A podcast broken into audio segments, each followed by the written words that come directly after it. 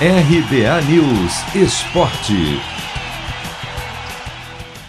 Fluminense terá novidades no jogaço desta terça contra o River Plate pela Libertadores da América. As duas equipes medem forças às 7h15 da noite no horário de Brasília, na Argentina, pela última rodada da fase de grupos.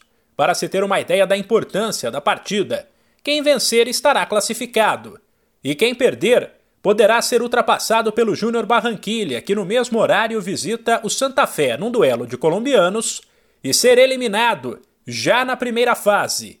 Em caso de empate, o River, que é o líder do grupo, se classifica, mas o Fluminense ainda correria o risco de ter que decidir a vaga contra o Júnior Barranquilha nos critérios de desempate. Ciente de que o time precisa render mais, principalmente depois do último tropeço na Libertadores e da perda do título carioca, o técnico Roger Machado testou quatro alterações na equipe no último treino antes da partida. Preocupado com o desgaste dos atletas e com o objetivo de ter um time mais veloz, ele mexeu nas laterais, tirou Calegari e Danilo Barcelos e colocou Samuel Xavier e Egídio. Na frente saíram Kaique e Luiz Henrique, entraram Caio Paulista e Gabriel Teixeira.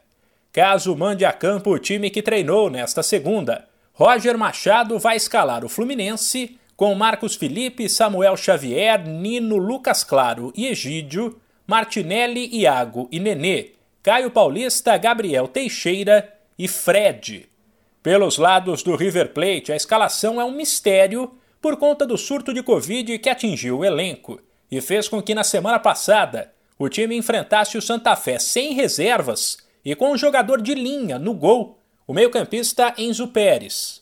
Depois da vitória heróica por 2 a 1, o time argentino deve contar com o retorno de vários atletas que já cumpriram a quarentena ou que se recuperaram da doença. De São Paulo, Humberto Ferretti.